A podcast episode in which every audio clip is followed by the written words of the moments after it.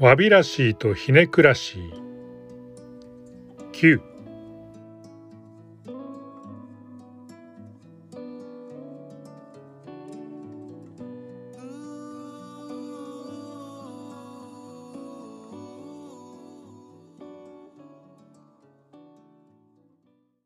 ある日少し面倒な客が来た。面倒というのは僕の思う感想であってママにとっては数年ぶりに顔を出してくれた昔の馴染み客であるらしい。客の目の前で僕の不手際を面白おかしく話すママと口の悪いお客さんとで僕の悪口を言い合い笑い合っている。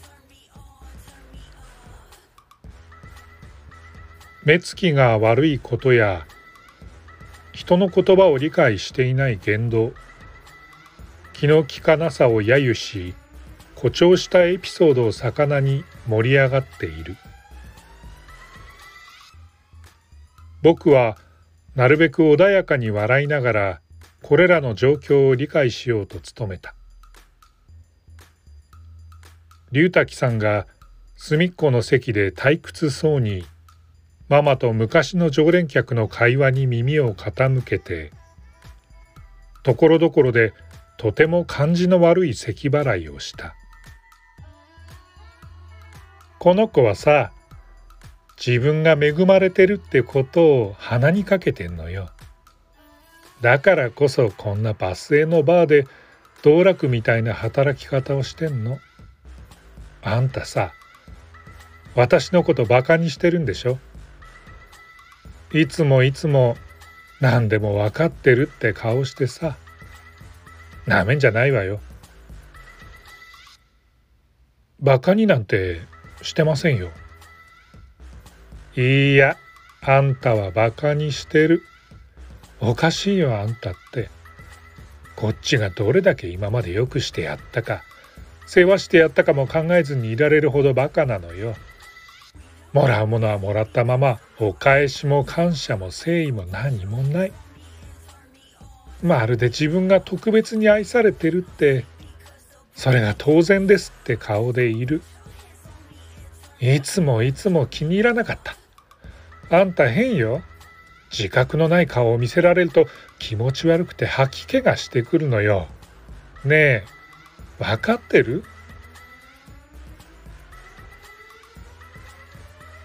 どうやらママは本当に怒っているらしかった。なぜ突然という思いもあるが当人の怒りは当人のもので当たり前に僕のものではない。感情は当人の問題でそれらをうまく制御できるかどうかは本人の資質や置かれた立場環境や能力に左右される類のものなのだから誰かの感情に合わせて自分の色を変えられることは本来あってはならない行為だろう。ブレーキが壊れているわけではない。アクセルを思い切り踏み抜くことができる人間であるというだけなのだから。いずれにしても解決方法は簡単で僕にとってはごく自然な回答だった長い間お世話になりました。そう言ってエプロンを外して店を出た。すぐに追いかけられないように狭いカウンターの通路にビールサーバー用の酒樽を設置してなるべく罵声だけを浴びることができるように配慮した。店のドアを閉じると音量が極端に下がる。廊下を渡り非常階段を降りる。1階にたどり着き扉を開けた目の前にいたのは龍滝さんだった。エレベーターで降りてきたのだろう。悪かった。僕のせいなんだ。龍滝さんは少しだけ息を切らせながら言った。ママに告白されたんだ。だけど僕はそれを受け入れられずに断った。妻も子供もいるし男と寝るのはただの遊びで第一ママは好みのタイプじゃないんだ。龍滝さんのせいじゃありませんよ。僕は言った。今までお世話になりました。いや、少し待ってくれ。歩き出そうとする僕の肩をつかんで、龍滝さんが財布を取り出した。数枚の万札を渡してくる。いつもなら何も考えずに受け取るだろうけど、もう二度と会うことがないのだから、今回ばかりは遠慮した方がいいだろう。僕を愛人にでもするつもりですか？そうじゃない。選別だ。無理やりに手を取られ、乱暴に金を握り込まされる。以前話したろ。僕にとっての食材なんだ。充血した目が血走っている。意味はよくわからないが興味もない。どうやら受け取った方が良さそうだった。何よりも早く得体の知れない言葉を操る人間からは離れた方がいいはずだ。元気で。最後に言われた言葉にのみ頭を下げた。そのまま龍滝さんの顔も見ずに歩き出して一度も振り返らずに路地裏の角を曲がった。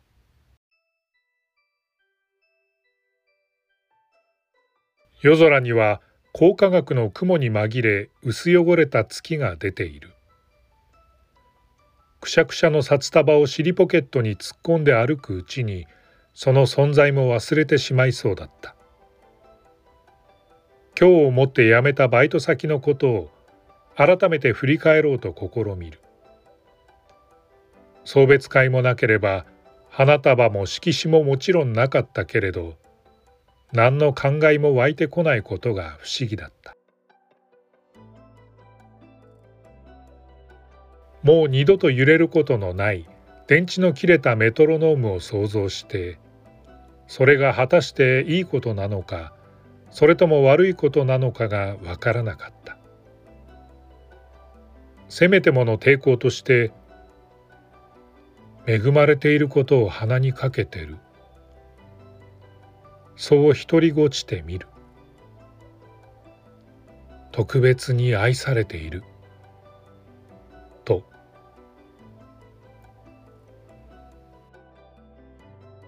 今まで考えたこともないけれど他人からそう見られているという事実に対し反論を唱えることなんてできやしない。確かにそうかもしれないとも思う。家があって食べ物があって着る服がある。大学にだって通えるし成績も悪くない。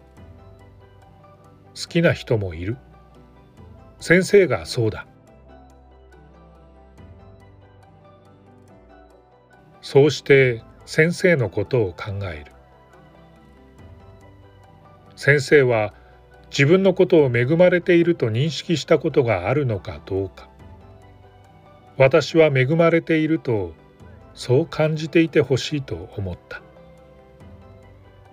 誰よりも恵まれていてほしいとさえ思った。それよりも何よりも僕の愛を特別に感じていたのかどうかが気にかかった。世界の真ん中に先生がいるとしたら僕は今この瞬間に2本の足で立っている場所の存在を疑うほかない。呼吸をしていることを確かめるために背筋を伸ばして鼻奥に通る空気を確かめてみる。鼻腔に冷たい空気を感じる。僕は先生を愛している。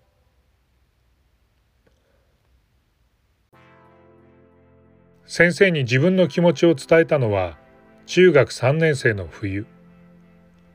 最後の授業があった日のことだ。緩やかなカーブを描く飛行機雲が青空にかかっていた2月の日曜日。先生は僕の気分とは対照的に軽やかな足取りでとたとたと階段を上り慣れ親しんだ笑顔と声色で話しかけてくる「トラ君先生だよ。先生が来てやったんだよ」何当たり前のこと言ってるんですか？トラ君はもうすぐ卒業しちゃうからアピールタイムだよ。もうすぐ家庭教師も終わりだからね。どうしてそんなに嬉しそうなのかと少しの苛立ちを覆い隠すように肩の力が抜けていく。胸の下というよりも奥の方で何かがチクチクと痛み出す。あまり考えないようにしていた。もう残すところ数回で先生との授業が終わり僕は高校生になる。当然のように縁も切れてしまうのだから。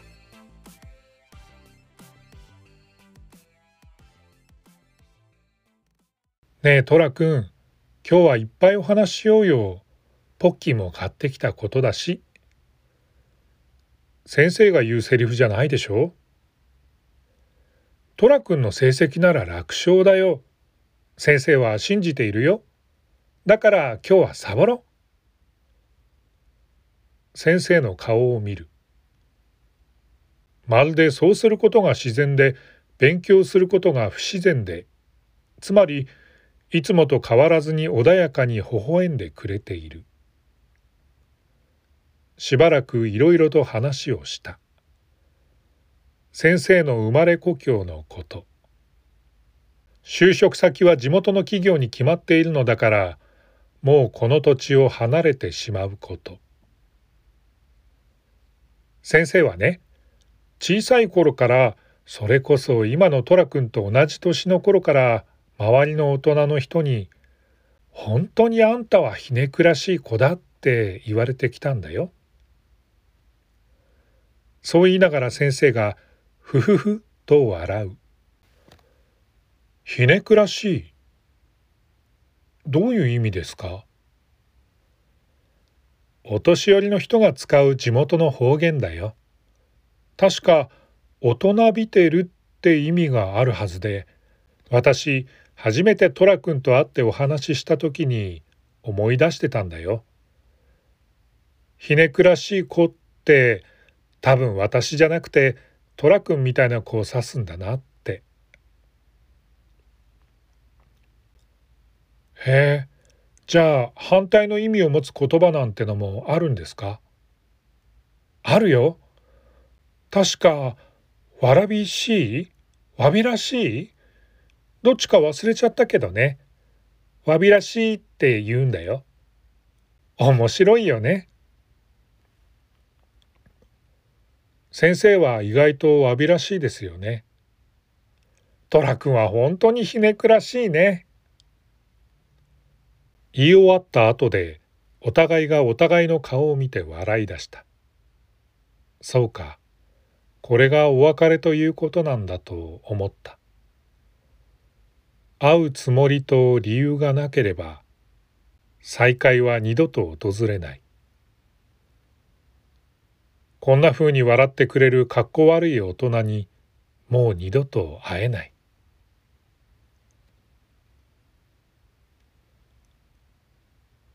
あわびらしいとかひねくらしいって言えば何でもマイルドに柔らかくなるよ。新発見だよ。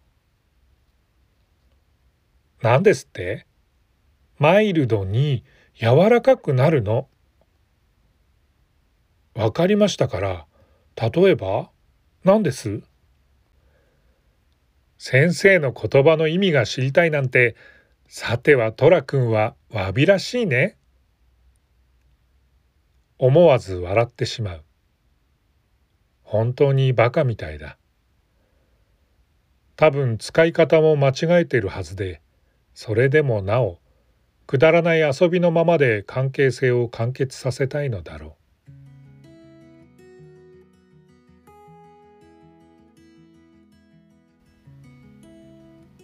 今差し込んでいる窓の光はひねくらしいね。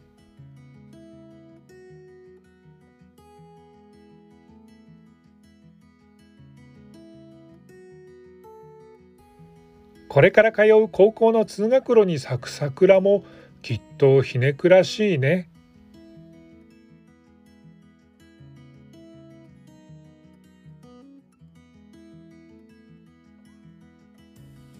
コーヒーに砂糖とミルクを入れちゃうトラくんはわびらしいね。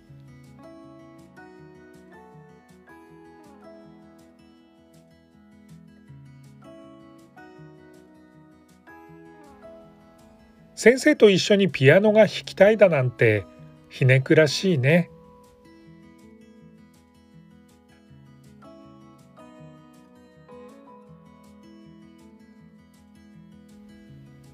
トラくんが笑ってくれると嬉しくなっちゃう先生はきっとわびらしいね。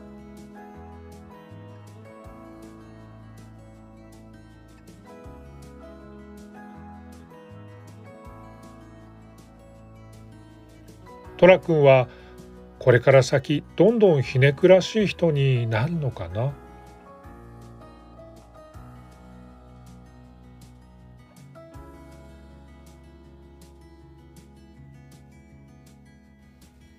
なんだかとっても嬉しいのに悲しくなってしまうのは先生がわびらしいからかな。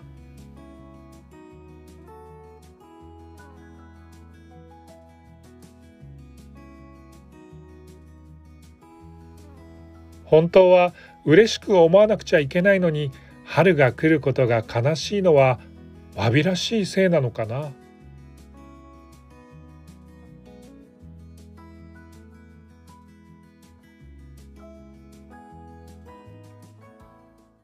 もしかしたらと僕は言った。発生した音が自分の耳に届きその声が今まさに自分自身で発した声であることの実感に2秒はかかっただろう。まるで子供がお気に入りのおもちゃを取り上げられた時にそうするように不覚にも泣き出してしまった。さよならだけが人生だ。だとかいつか先生が話してくれた漢詩の一節を思い出したせいもある。なんてわびらしい。そう頭の中で文字に直してみた。泣きながらちょっと笑った。先生に会えなくなることを考えただけで胸が痛むのだった。何をしていてもご飯を食べても勉強机に向かっていても体育の時間で嫌いな先生に何周走らされようとも本当の母親の写真をすべて母さんに焼かれたことを知らされても所有欲があるゆえでの行動ならばなぜこれほどまでに冷たくされるのかを考えて眠れなくなった夜も毎日毎日途切れることのない濁流のような感情を押し込めたまま夢の中でもいつも先生のことを考えた。だからこそ耐えられないと思った。先生に会いたかった。これから先もずっと。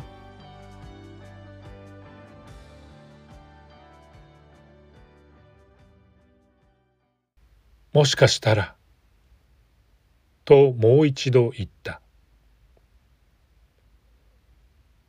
僕が先生を好きなのはひねくらしいから、セックスがしたいから、先生を好きになったのかもしれない。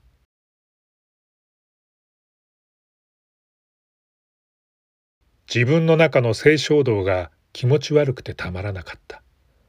何よりその矛先が先生にしか向かないことが辛くてたまらなかった。なんて汚い、汚い、僕は汚い。クラスメートのみんなが言う。本当に好きになったらセックスしたいなんて思わないよな。その言葉を聞いて僕は先生のことしか考えていない自分を恥じたのだ。こんなにも醜い劣情を抱いている。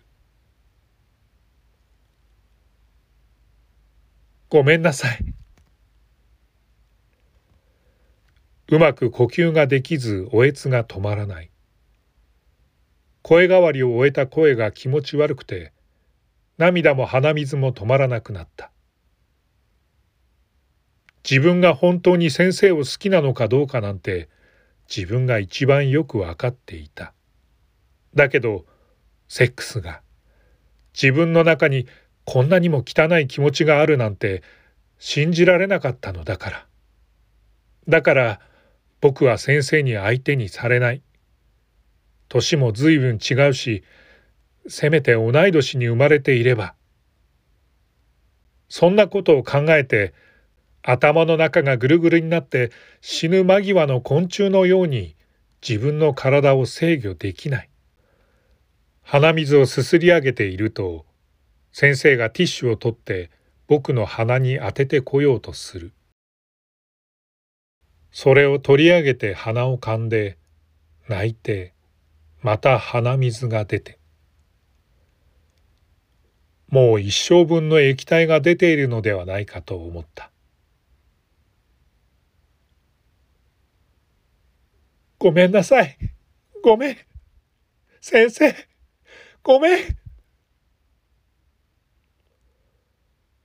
どもりながら僕は言った。会いたい。